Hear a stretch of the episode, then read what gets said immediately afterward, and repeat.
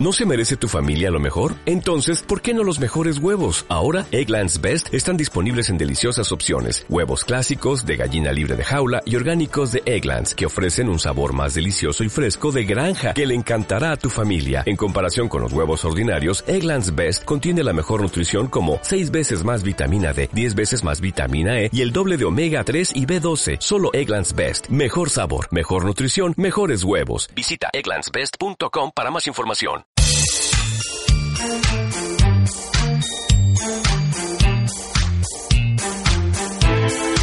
Hoy en Radio Fuente de Cantos vamos a hablar con el director de la gala de los premios Ceres que va a tener lugar mañana jueves en el festival como clausura del Festival Internacional de Teatro Clásico de Mérida. Lo tenemos al otro lado del teléfono. Vamos a hablar con Manuel Palacios. Manuel, buenas tardes. Hola, buenas tardes, ¿qué tal? Eh, yo, a mí me gustaría eh, preguntarte, eh, porque eres el director de la gala, eh, ¿qué se supone a ti personalmente dirigir esta gala de premios Ceres que ya lleva cuatro años? Esta es la cuarta edición. Eh, Sabes que la gala de los premios Ceres es- se, da, se hace en el teatro mm, para mí más maravilloso que hay en el mundo, ¿no? Entonces, la verdad es que es algo diferente, especial. Yo he dirigido muchísimas galas en otros, en otros teatros más convencionales, pero ninguno como el Teatro Romano de Mérida. Y te juro que la verdad es que es algo, es, siempre es un reto, siempre es algo diferente, ¿no? Entonces, eso para mí es maravilloso. Entonces, incluso yo he, he renunciado a muchas galas, a otras cosas, por estar en los Ceres, que realmente es maravillosa. Es una de las galas que más me gustan, sino la que más de las que he dirigido a lo largo de estos años. Yo, Manuel, le he preguntado durante este verano a los actores si les imponía el teatro, si les gustaba el sitio, si qué sentían cuando llegaban. No sé a ti como director, ya me lo has comentado un poquito, pero llegar al Teatro Romano de Mérida y dirigir una gala en un teatro, ese teatro puede dar mucho juego para cualquier cosa. Da mucho juego. La verdad es que la primera sensación es de pánico, porque es un espacio que te impone absolutamente, que- porque sus dimensiones son inmensas y porque tiene un, un, un trasero impresionante que, que, es, que es historia pura y es la esencia del teatro, ¿no? Entonces, primero es pánico y después te tratas de ir adaptando y ir sacándole todo el partido posible a, lo- a las, a las posibilidades que te da, que son muchas, la verdad. ¿Y cuál es la temática que este año sigue la gala? ¿Cómo vamos a ver este año eh, esa gala de premios Ceres? Pues mira, eh, lo que pensé para, para diseñar la estructura de la gala es que hay un subtexto, un subtexto que es un poco lo que, digamos, el soporte temático que, que mm, sostiene la estructura, que es el concepto de que el teatro es inmortal y sobrevivirá, sobrevivirá a los tiempos, ¿no? Entonces, para eso jugamos con el tiempo futuro, con el tiempo pasado y con el tiempo presente. Que todos juntos están en, en la gala. Arrancamos en el año 4015, nada más y nada menos, 2000 años después. Y desde allí viajamos al día de hoy y también viajamos al pasado y hay una reminiscencia escénica donde vemos la- eh, las figuras de las siete sillas en la puesta en escena, en el escenario, que como sabes es eh, fueron la, la clave para que se descubriera el Teatro Romano de Mérida. ¿no? Sí. Y entonces jugando con la memoria del futuro, que yo, me gusta mucho decir, hemos, eh, hemos ido articulando eh, digamos, la estructura de la gala. ¿no? Ajá. ¿Desde cuándo mm, estáis dándole vueltas a este tema, a la temática de la gala, a la estructura, como tú me has comentado? ¿Cuándo es el punto exacto de, de inicio de este proceso para la creación? Pues eh, llevamos eh, desde antes de enero. Quiere decir que, eh, por ejemplo, la gala del año eh, del año pasado, ¿empezaron a surgir ideas ya a partir de ahí o no? Eso es Efectivamente, sentarse- sí, em- empiezan ahí, pero ya se van, se definen, digamos, se definen en enero, ya Ajá. están definidas, pero desde que casi ha acabado la gala estás pensando en, en qué opción, sobre todo para que no sea igual ni se parezca a las galas de otros años y que podamos ir un poquito más lejos. ¿Y este año la diferencia en qué se va a notar? Pues tenemos eh, este, este concepto del tiempo futuro y del tiempo pasado va a estar per- permanente. Es decir, la tecnología va a estar presente a lo largo de la gala en todos los momentos. Seguiremos teniendo mapping, pero tenemos, por ejemplo, algo que no teníamos otros años, que es el láser, ¿no? Hay un espectáculo de láser, hay espectáculo de luz, y la tecnología está en escena permanentemente. Los focos robotizados, los movimientos eh, de luz continua en, el escenario van a hacer una puesta en escena muy, muy poderosas en cuanto a la luz. Que es, una tecnología probablemente que, aquí no la hemos usado hasta ahora y yo creo que va a ser nueva. Es decir, vamos a dar una sensación muy, muy, muy tecnológica. Pero todo esto unido a que los personajes que entregan los premios eh, encarnan a los grandes personajes del teatro clásico. El teatro clásico eh, eh, griego y romano, es decir, hablamos de Medea, Electra, de, Edipo, este tipo de personajes que son los que van a encargar los entregadores de premio en medio de un escenario de alta tecnología de futuro y, que está con ese, esa trasera del teatro romano de fondo que va a ser permanente. Sí, yo te iba a preguntar ahora sobre esas técnicas eh, eh, de tecnología, eh, sobre esas novedades que iba a incluir este año la gala. Este año me has comentado la luz. Eh, ¿en qué aspecto va a influir la luz en la gala? O sea, en la historia, ¿cómo va a ayudar? En, porque es una como tú me has comentado, es una historia, es un tema, año 4015, vuelta al pasado. ¿La luz cómo ayuda en una gala? Cuéntamelo porque yo no, no sé cómo se hace. la luz nos lleva a, ambientes y a, espacios y a situaciones. Entonces, esa luz eh, la modelamos primero con, un, con mapping, es decir, hay una proyección donde transformamos el teatro romano en, diferentes... Hay un hay un homenaje a la vida, ya, lo verás, pero es, un homenaje a la vida donde se proyecta sobre todo el, teatro romano. Y luego hay el, láser, nos, nos ayudará también a crear ambientes. El fuego real también nos ayudará.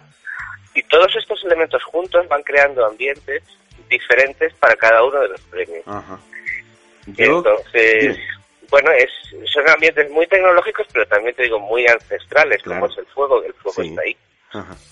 Yo, Manuel, la técnica, hay una técnica que a mí me gusta mucho, eso de las luces, es con la técnica del mapping, como tú me has comentado, eh, que también se puede aprovechar al máximo en ese escenario y en ese teatro. Es que eh, hacer una proyección de mapping en el Teatro Romano de Mérida, no sé cuánto tiempo llevará eh, preparar esa técnica de mapping, ¿no? Esas proyecciones. Pues lleva, lleva mucho. La verdad es que llevamos trabajando, pues te digo, desde enero, pero hay una primera fase que es hacer la telemetría de, lo que es el, edificio, que es un trabajo prácticamente de 3D, es decir, bueno, sí, prácticamente es un trabajo de 3D donde hemos tenido que medir milímetro a milímetro el edificio para después recrearlo. Claro, es que... Y entonces, es, es verdad que una vez hecho la telemetría, es decir, las medidas exactas de, de cada elemento que compone la fachada, ya lo tenemos hecho para el año siguiente. Hay que aprovechar el material, es normal. Efectivamente, y entonces digamos que es menos costoso desde que hicimos la primera telemetría, porque aprovechamos esa parte técnica muy compleja porque hay que reproducir en 3D para poder moverlo todo el teatro.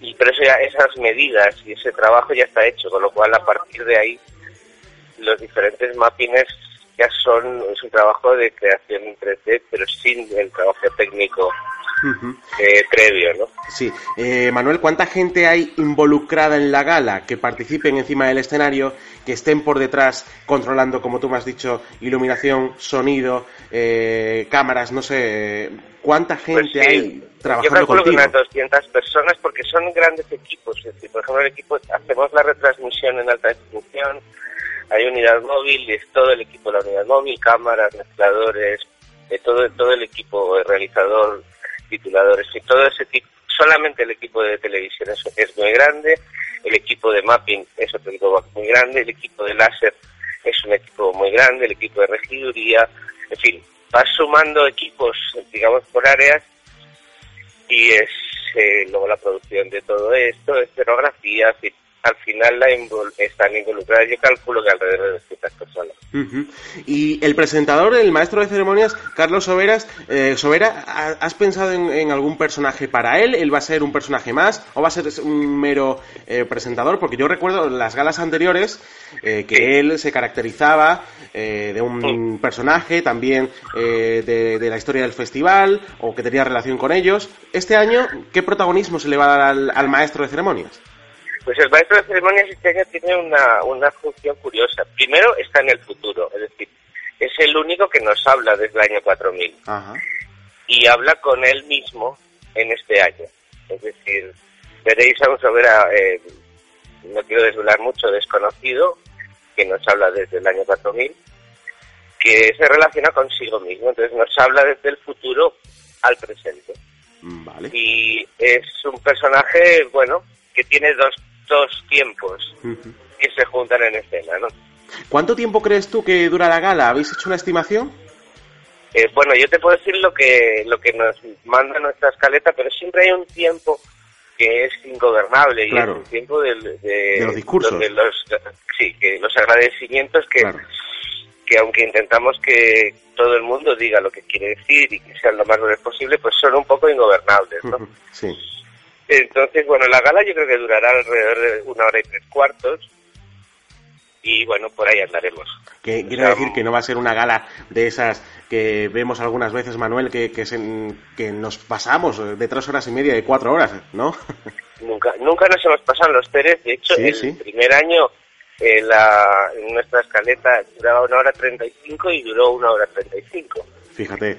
Ha sido un récord Luego en los demás años nos hemos pasado 10 minutos, a veces, dependiendo siempre de, ese tiempo que digo que es ingobernable. ¿no? Claro. También vais a tener actuaciones musicales, eh, Manuel. No sé si también mm, con esas actuaciones se hace mención dentro de la línea que quiere seguir la gala, del regreso al pasado, al futuro, o eso va aparte de la trama que quiere seguir. Eh, digamos que eh, la, integración de la música de, estas actuaciones están es, a través del, espacio. Es decir, siempre estos espacios de luz, este, estos juegos de láser, de, de, proyección mapping y todo esto, esto nos va a integrar en, los, en cada uno de los momentos de, musicales, ¿no? Este, no queremos ir más lejos porque sería un poco también desvirtuar las canciones y desvirtuar a los artistas están integrados en la gala dentro de lo que es el concepto de la gala por luz. Claro. Eh, Manuel, ¿qué es lo más difícil de la gala? Ah, como director, ¿qué es lo que piensas tú que es lo más complicado para dirigir o para hacer dentro de ella? Yo te puedo contar, para mí lo más complejo es que son mm, trabajos muy complicados de diferentes equipos y conseguir eh, que en muy poco tiempo tenemos que hacer que todo esté perfectamente engranado y que funcione como un reloj. Ya son equipos eh, tecnológicamente complejos y muy grandes en muchos casos. ¿no? Entonces, eh, conseguir que todo funcione y fluya y que no haya ninguna ningún tiempo muerto, que todo vaya bien, es lo más complejo, porque digo, porque son muchos elementos que en escena. Te hablo de espectáculo de luz, láser, sonido, em, eh, mapping. también hay pantallas LED, también hay televisión que interviene en la gala, es decir, porque las pantallas LED también aportan un elemento visual dentro de la gala, ¿no? Y tenemos pantallas LED dentro de la gala. Entonces, al final, unificar y que todo eso fluya sin que haya ninguna pausa y que todo tenga el ritmo que tiene que tener y sobre todo que funcione muy bien en el escenario y funcione muy bien en televisión. Claro, también, sí, que juegue un poco y se vea bien, desde, eh, se vea igual desde el teatro que desde la tele. Eso es. Claro. Eh, Manuel, yo para mí es la dificultad, ¿no? Sí, yo me has comentado todas las técnicas que se van a mostrar. Yo no sé si tú te agobias porque yo me he agobiado enseguida. Digo, madre mía, cuántas cosas, Manuel. Pero mm, ¿tú recuerdas la primera gala? O sea, el primer momento de, de decir, no sé, Jesús Timarro, por ejemplo, de decir, oye, mm, vamos a hacer una gala de premios. Eh, ¿Tú te acuerdas de ese primer momento? Me acuerdo del primer momento, sí, sí. Eh, pasó un poco lo que te dije. Primero un, un vértigo y luego, pues bueno, ya empiezas a pensar cómo... Y la verdad es que cuando pensé en la opción del mapping, eh, dije, bueno, esta es la solución, porque se va a ver el teatro romano como no se ha visto. Vamos a ver el teatro romano como era antes, lo vamos a ver de cristal, lo vamos a ver de flores, lo vamos a ver de fuego. Y de pronto vi, ya por ahí empecé a ver que había un elemento diferenciador que no tiene ningún teatro en ningún lugar del mundo. Es decir, no puedes hacer, no es lo mismo hacer un, espectáculo de mapping sobre un monumento como es el Teatro Romano de Mérida que en un teatro normal. Claro. Y entonces a partir de ahí, bueno, pues recuerdo que me liberé un poco, mm, digamos, cuando vi que con el mapping podíamos empezar a construir algo diferente y que no se pareciera a nada, ¿no? Y en el futuro, Manuel, o sea, el año que viene, por ejemplo, ¿tienes ideas ya en la cabeza de decir, eh, con tu equipo, de decir, vamos a hacer esto? Nunca sabes, o sea, ideas mil. Claro. Ahora pero hay que esperar siempre a todas las situaciones, a ver cómo está el, cuál es el momento teatral y cultural y tecnológico porque una de las obligaciones que tenemos, yo creo, de los directores de escena es estar en, la, en el último momento tecnológico, es decir, tenemos que manejar pues la última herramienta, ¿no? Pero sin desvirtuar el, espíritu de, lo que se quiere hacer, ¿no? ¿Tú, Manuel, seguirías apoyando los CERES de la forma que se están haciendo durante los próximos años? Yo te diría que los CERES es la mayor ventana que tiene el festival eh, de cara a, afuera de Mérida. Y, te lo digo como profesional, los Pérez ah, cuando empezaron no tenían la importancia que tienen hoy, que en tres años han conseguido algo que no se imaginaba nadie, ¿no? Pues los Pérez significan a nivel nacional el final de la temporada de teatro y el comienzo de la nueva temporada de teatro, a nivel nacional. Eso tiene una proyección profesional importantísima y luego a nivel espectadores, turismo, el hecho de que se retransmita por televisión española, por televisión española internacional, el hecho de que se vea un espectáculo todo entero en, el Teatro Romano de Mérida, yo creo que no hay mejor promoción para Mérida y para el turismo en Mérida. Es decir, creo que no hay nada mejor que si Mérida se sitúa en el mundo y y es el único momento donde esto sucede, quiero decir, porque las obras no se retransmiten, no se ven, salen noticias, salen, salen entrevistas, salen reportajes, pero solamente con los seres conseguimos emitir al mundo lo que es ese teatro en, un espectáculo, ¿no? Sí, mm, pero dime, eh, Manuel. yo creo que esa es el valor fundamental y, y de pronto sitúas a Mérida el, teatro romano, que es el, teatro más grande que hay en España, le sitúas en, el universo nacional e internacional de una forma que si no, no, no tendrías ese elemento. Yo te lo, pregunto, Manuel, por, por esas eh, críticas, esas eh, opiniones, esos comentarios que ha habido de eh, que si el presupuesto, que si el, el momento de hacer este tipo de galas. No sé qué opinas tú al respecto de, de, esto. Yo te digo que a pesar de la cantidad de tecnología que utilizamos, como te digo, después de haber hecho... esta gala no es más cara que cualquier gala eh, normal de cualquier festival. Es una gala que es bastante modesta, que se ahorra absolutamente. Jesús lleva una gestión fantástica y es una gala eh, económicamente no es no es muy cara. Es una gala basta, digamos que da más de lo que cuesta porque ten en cuenta que dentro de lo que es el presupuesto de Ceres está el presupuesto de que durante los dos meses eh, 20 compañías extremeñas dan talleres, o sea, da trabajo a 20 compañías extremeñas y eso está dentro del presupuesto de los Ceres, de la Gala Ceres. Entonces, el coste real de la Gala Ceres, eh, aunque sea muy espectacular, pero es muy espectacular porque nos buscamos la manera de que sea muy espectacular, pero no porque sea muy caro y realmente el coste de la gala yo creo que con lo que da es, es un regalo para, para, para la ciudad de Mérida. Exactamente, Manuel. Eh, tú que manejas las cifras, ¿cuánto cuesta la, la gala de, de, de, estos premios? Eh, yo, yo fíjate que yo, yo soy director. Eh, sé que sé que los presupuestos eh, no son muy altos, pero yo no manejo el dinero. claro, es que dicen por ahí 600.000 euros. No, pero a ver, 600.000 euros incluyen de, incluyen talleres durante dos meses de 20 compañías y el salario de las 20 compañías. O sea, hay un montón de cosas, de, de actividades, de proyectos que están en el presupuesto de los CERES que, que, son, que no son para la gala solo, es, es el concepto de premios CERES que abarca mucho más de lo que es la gala. El coste exacto de la gala eh, nunca es muy alto. Pero, creo que yo que no, no es más caro que cualquier gala de cualquier festival eh, en España. ¿eh? Pero nos podría decir una cifra, ¿serías capaz de, no sé, eh, 100.000, 150.000? Mira, eh, Jesús dijo eh, ayer en la rueda de prensa, que ¿Sí? maneja un poco los dineros, que todas las actividades de los seres, eh, incluyendo la gala y todo lo que es, digamos, la contratación de estas 20 compañías y, y los puestos de trabajo que genera en Extremadura, estaba alrededor de 500.000. Uh 500.000, vale. No solo... Mm, pero, no, es, no está solo lo que cuesta la gala, la gala está todo, es todo esto eh, hay galas como, como los Goya que valen el doble. Pero, por ejemplo, dime.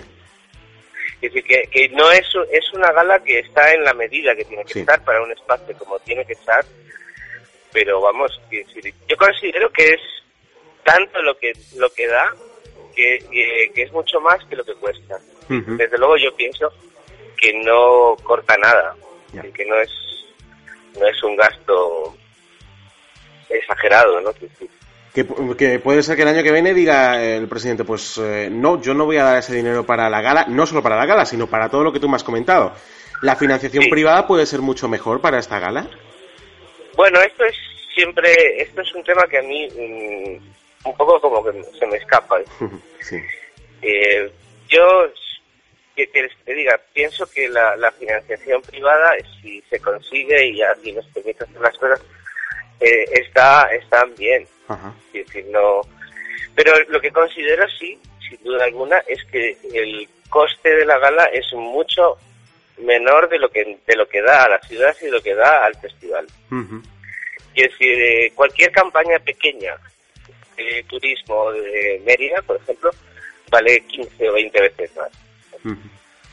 Bueno, cualquier campañita de dos spots, ¿sabes? Dos spots en medios vale infinita más y no consigues llegar a Televisión Española Internacional, llegar a toda España a través de dos horas de televisión en directo eh, y de dos horas de televisión en Canal Extremadura. Es decir, que, que, se consigue mucho eh, gracias al esfuerzo que hace la organización de dirección del festival.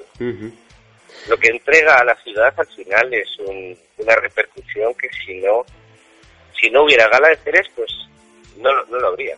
Claro. Bueno, como director, Manuel, yo te deseo mucha suerte. Eh, además, eh, eh, pues eso, eres un trabajador más de, la gala, así que... Efectivamente. Esto es un trabajo de equipo y si no hay equipo no hay gala ni hay nada. Claro. Oye, Manuel, antes de acabar, ¿qué proyectos tienes entre manos? ¿Tienes alguna cosita para ahí que, que nos mm, puedas contar en los próximos meses? Bueno, estoy, estoy, estoy preparando otras galas y otro, otras historias, estoy preparando una película y estoy preparando también una serie para televisión.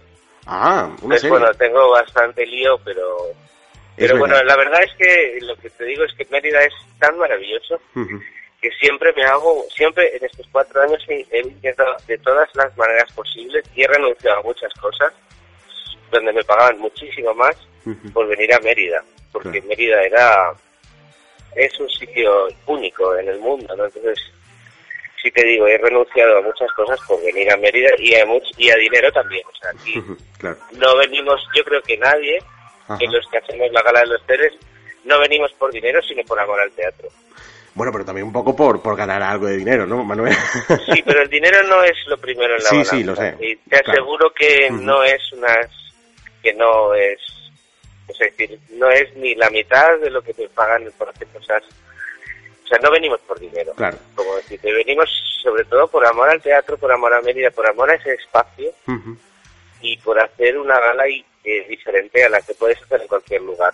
Y te digo que no es mi caso, sino es el caso de todo el equipo.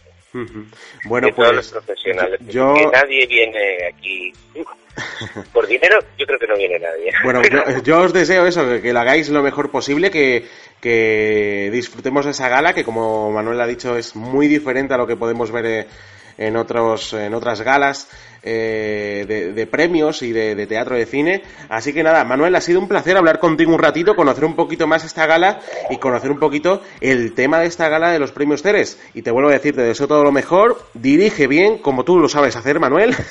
Muchas gracias. Y aquí nos tienes para cualquier cosa. Muy bien. Pues muchas, gracias. gracias y no os los perdáis. No, no lo perderemos. Gracias, Manuel. Venga, gracias a ti.